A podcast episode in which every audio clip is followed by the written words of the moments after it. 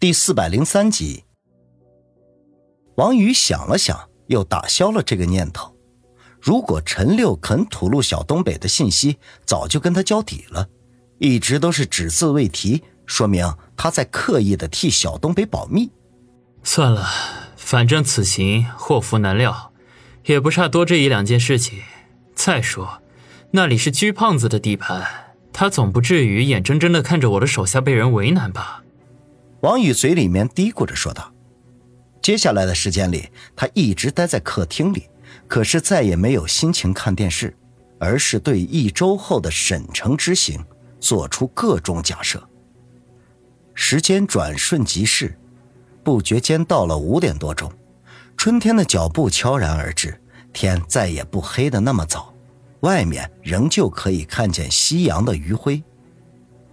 王宇觉得有些肚子饿。”就起身去厨房煮了一碗面条。等他端着热气腾腾的面条返回到客厅的时候，却愕然的发现小马居然大马金刀的坐在沙发上，直勾勾的看着他手里的面条，那意图再明显不过，感情他也饿了。我操，小马，你可真是神出鬼没呀！王宇忍不住骂道，心中却是万分高兴。没想到小马会这么快的出现。小马舔了舔嘴唇：“王先生，还有面条吗？给我也来一碗。”王宇向厨房努努嘴：“里面还有，自己盛去。”“好嘞。”小马一跃而起，闪电般的冲进厨房。等他再出来的时候，手里端着的面条已经消灭掉大半碗了。看他的架势，恐怕不等走到沙发前，就得返回厨房重新再来一碗。王宇大跌眼镜，忍不住问道：“小马，你这是几天没吃东西了？怎么跟饿死鬼转世一样？”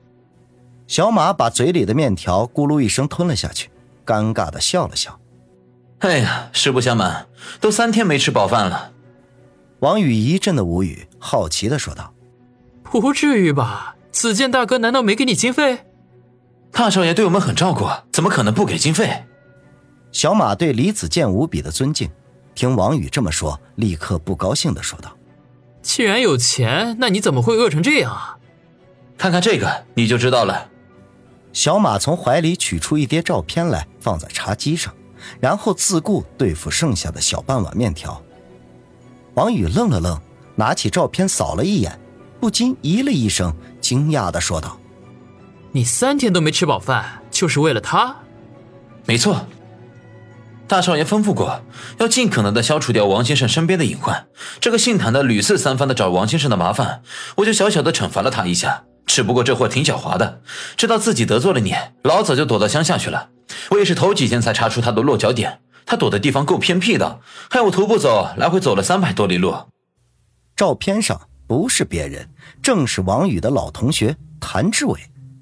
这货不但在同学会上伙同班长李海涛对林雪飞下手，后来更是充当李飞的走狗，绑架了王宇的女人们。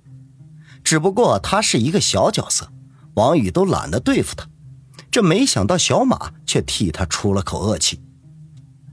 照片里，谭志伟不但被人打成了猪头。居然还真的被丢在了猪圈里，和几头白皮的老母猪为伴。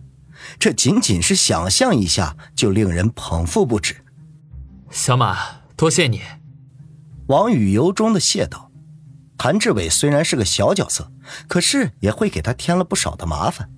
受到这样的惩罚，也是他罪有应得。”小马已经把碗里的面条全部消灭掉，拍着肚子说道。王先生，不用道谢，这是我的本职工作。对了，你着急见我，有什么事情？一周之后，我打算去一趟沈城，此行可能会有危险，我想请你暗中相助。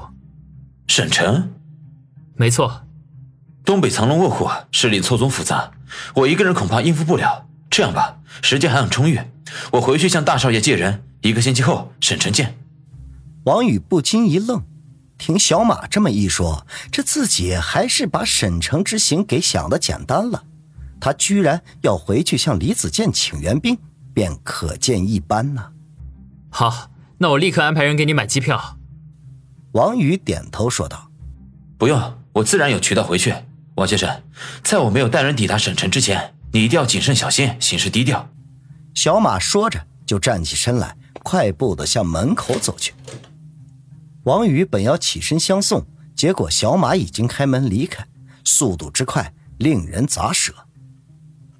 王宇看着茶几上空空如也的饭碗和那一叠谭志伟与白珠为伍的照片，忍不住啧啧的说道：“奇人呐！”小马走后不久，舒家姐妹就联袂而来。令王宇意外的是，舒心居然把如云的秀发剪了。此刻一头清爽的短直发，脸上略施粉黛，少了几分妖娆，多了几分秀丽。舒云则是马尾辫、学生装。这两姐妹俏生生地站在门口，向来对女人没有任何抵抗力的王宇，差点被他们的清纯给击倒。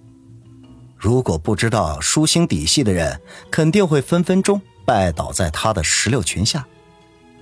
舒心抿着嘴看着王宇，微笑不语。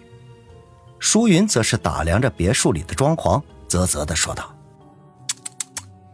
王宇，没想到你还是个土财主，这别墅得几百万吧？”舒心赶紧碰了碰他的胳膊，低声说道：“云儿。”懂点礼貌好不好？别直呼人家的姓名。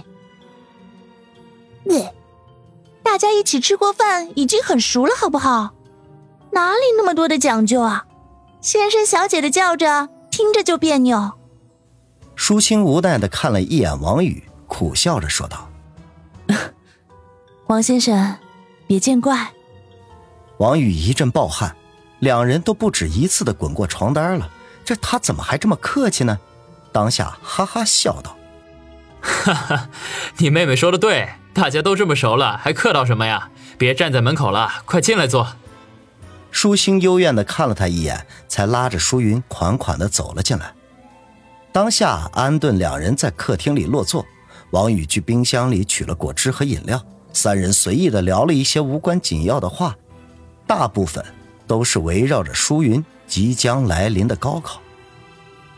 舒云初时还应付几句，可是很快就失去了耐心了，嘟着嘴说道：“嗯，姐，你来的时候不是说有很重要的事情要和王宇商量吗？怎么聊跑题了？”舒心看了看王宇，似笑非笑的说：“是啊，云儿，你要是不提，我差点把正事给忘记了。王宇，还是说说你给我安排的工作吧。”舒心，我们去楼上的书房谈怎么样？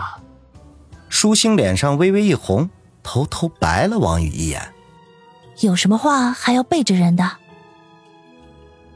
姐，王宇让你去书房，你就去呗，别辜负了人家一番好意。别胡说八道。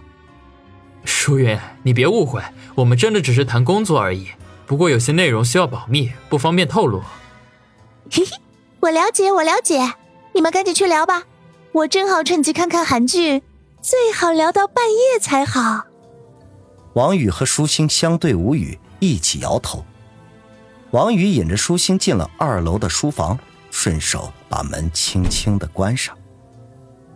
书房里有不少藏书，是苏心迪以前布置的。不过王宇没有读书的爱好，这里也就很少来。刚才有舒云在场，他也不好意思说带着舒心去卧室里谈工作，灵机一动就想到了书房。